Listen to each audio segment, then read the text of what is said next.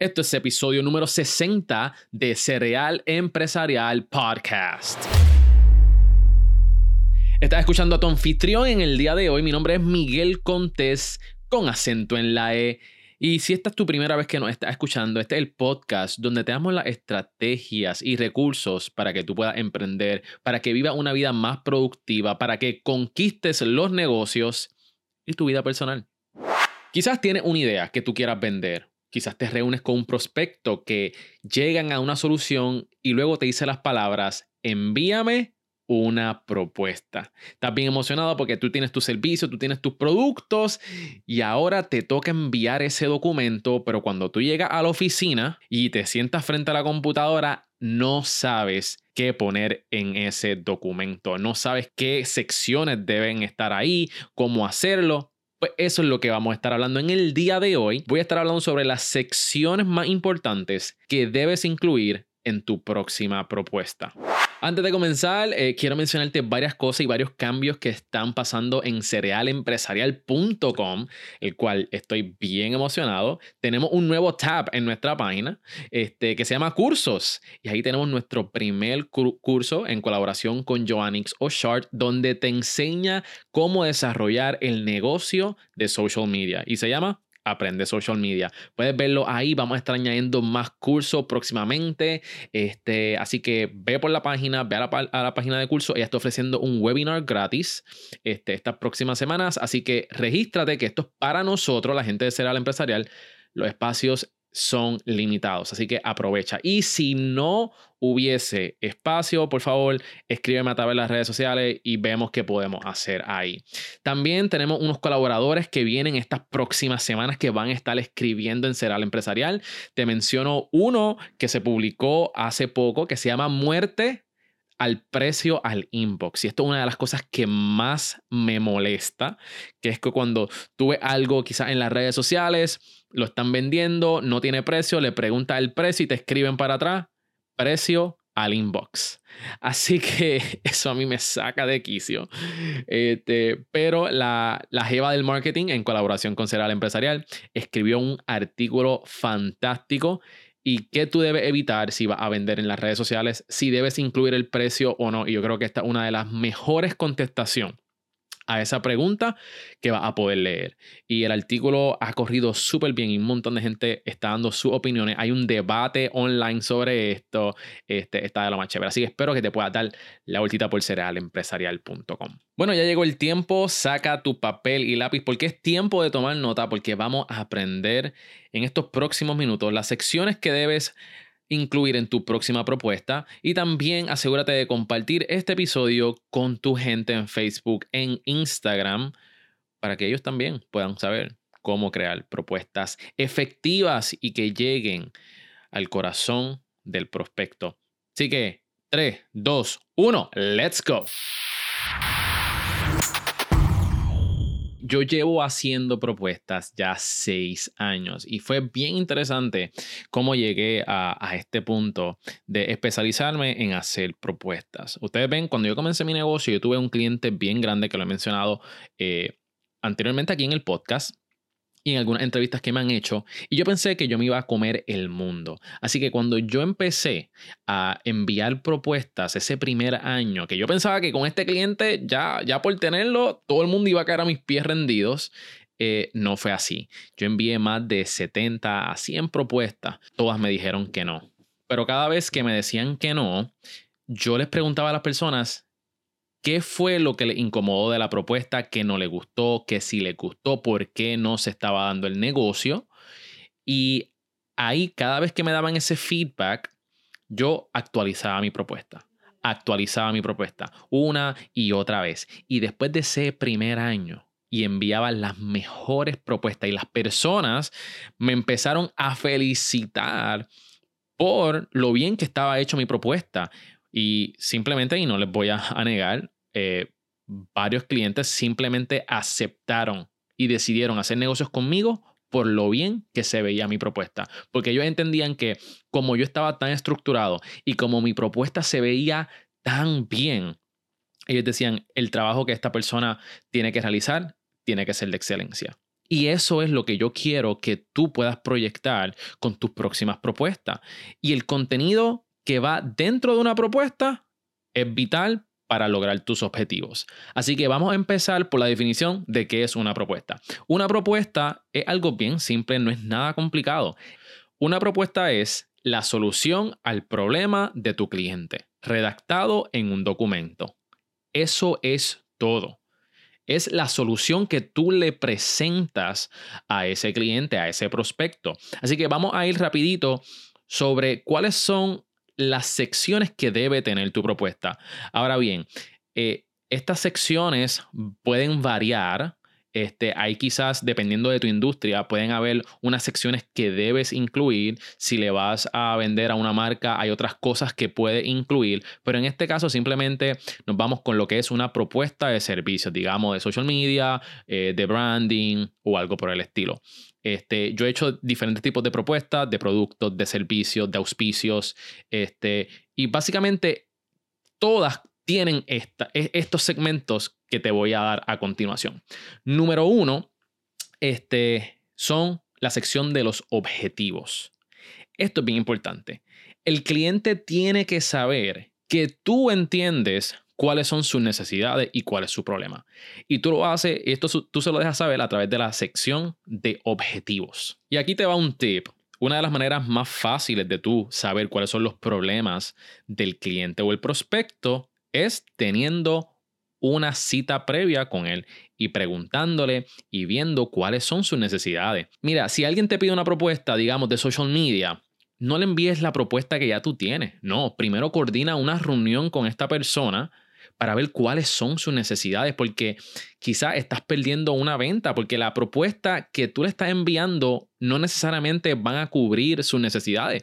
Quizás él está buscando eh, exposición en vez de ventas, o están buscando brand recognition y tú lo que le estás ofreciendo es simplemente desarrollo de contenido y no estás añadiendo una campaña de anuncios. Así que pierdes mucho, mucho valor si tú no te reúnes con el cliente y además pueden salir muchísimas cosas y oportunidades que quizás tú ni tenías en mente.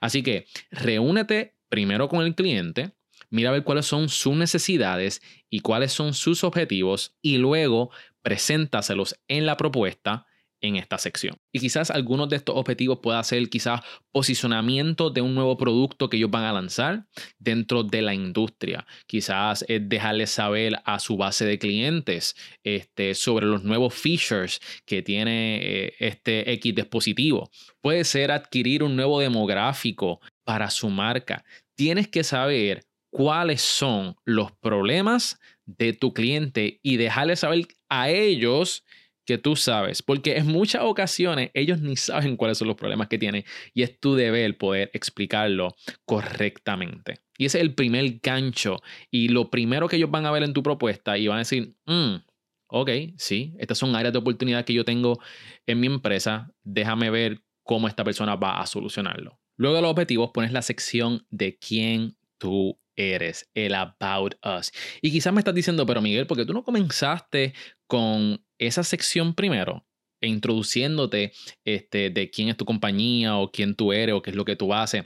Muy buena pregunta. Y la razón por la cual yo pongo esta sección y pongo los objetivos primero es que yo quiero captar la atención del prospecto bien fuerte al principio con algo que ellos se identifiquen. Si yo pongo una descripción bien larga de quién yo soy, que cuántos años llevamos en la industria y qué es lo que nosotros hacemos al principio, realmente ellos no, no leen eso al principio y quizás le están llegando muchísimas otras propuestas y esto se trata de ser efectivo y ser eficiente al momento de que tú envíes una propuesta y que ellos puedan sacarle el mayor valor posible. Así que por eso es que yo pongo la sección de quiénes somos o quién tú eres luego de los objetivos porque te va a dar un poquito más de vaqueo y la persona ya va a estar este, más interesada en leer tu información y por qué tú estás cualificado para resolverle esos objetivos. Así que en esta sección tú te vas a vender, tú vas a poner quizás, ¿verdad? Si lo estás haciendo a través de tu, empresa,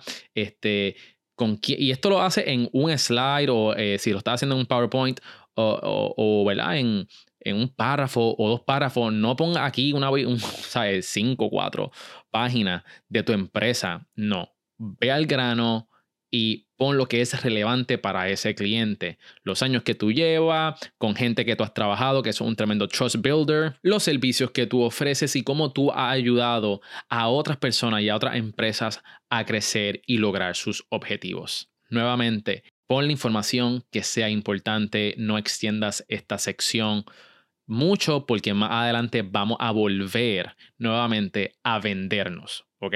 Así que al grano, sé eficiente, efectivo con lo que escriba y al grano. Luego va a poner la sección de áreas de oportunidad. Aquí es donde tú le dejas amor al, al cliente y le vas a poner un poquito de presión. ¿Por qué? Porque tú le vas a mostrar qué es lo que otros están haciendo en su industria que está funcionando. Aquí tú puedes poner, ¿verdad?, cómo la industria está creciendo. Vamos a tomar el ejemplo de social media. Tú puedes poner que las compañías que eh, utilizan social media versus otras que no lo utilizan tienen un incremento de X por ciento en ventas. Eso es una de las, de, la, de las áreas de oportunidad que ellos quizás tengan si es uno de sus objetivos. Por eso es bien importante la parte de objetivos. Así que áreas de oportunidades va a atacar lo que está pasando en la industria con relación a sus objetivos.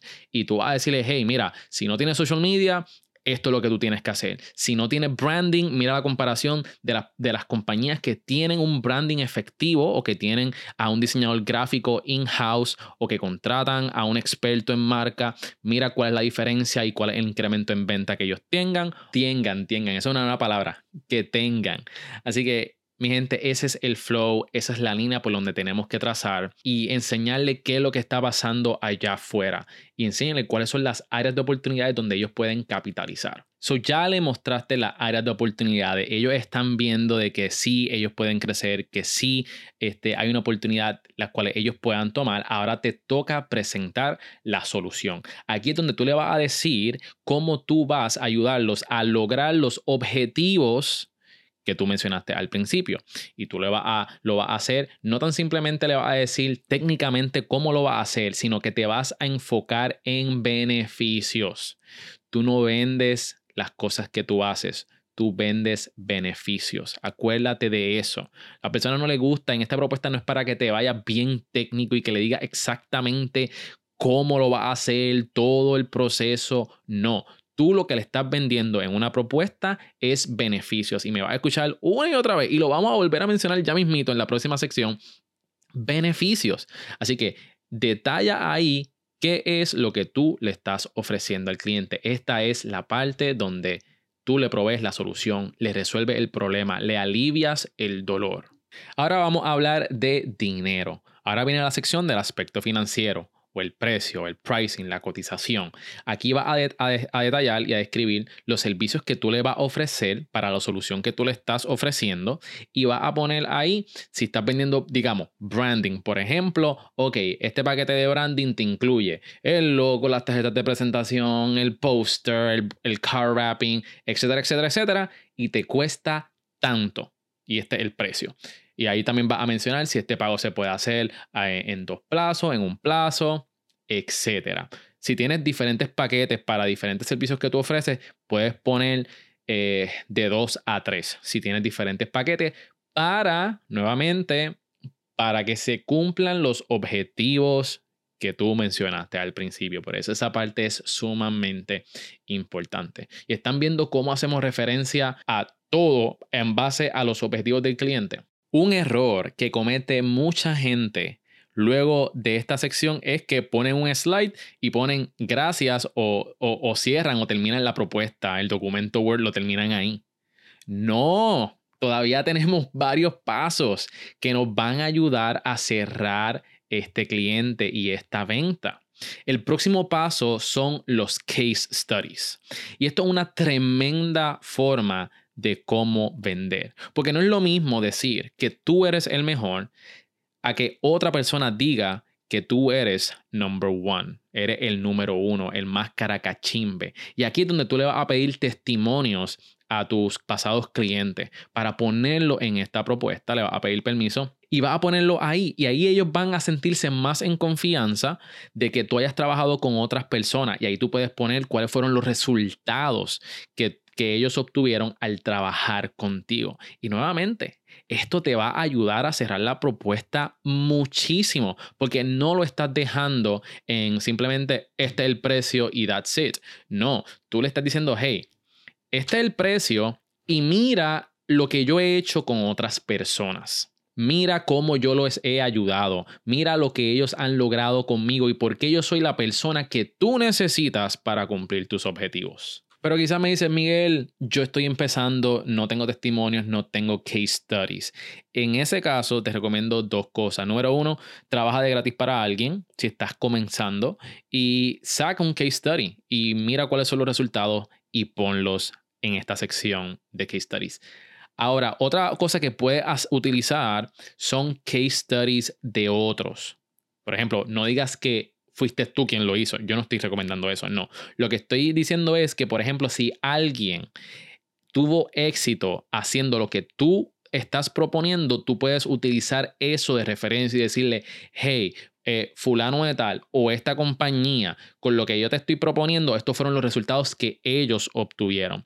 Y de esa manera eh, el prospecto ve como que, ok, esto es algo ya que se ha alcanzado anteriormente. Así que eso es una, un workaround, una manera de poder incluir un case study aún si todavía no tiene uno o está empezando. Y por último, para cerrar la propuesta, vas a terminar con beneficios. Nuevamente le vas a recordar al cliente cuál es la razón por la cual te deben contratar y cuáles son los beneficios y los resultados que pueden esperar al contratarte. Así que con eso va a cerrar la, la propuesta. Acuérdense, siempre cierren con beneficios.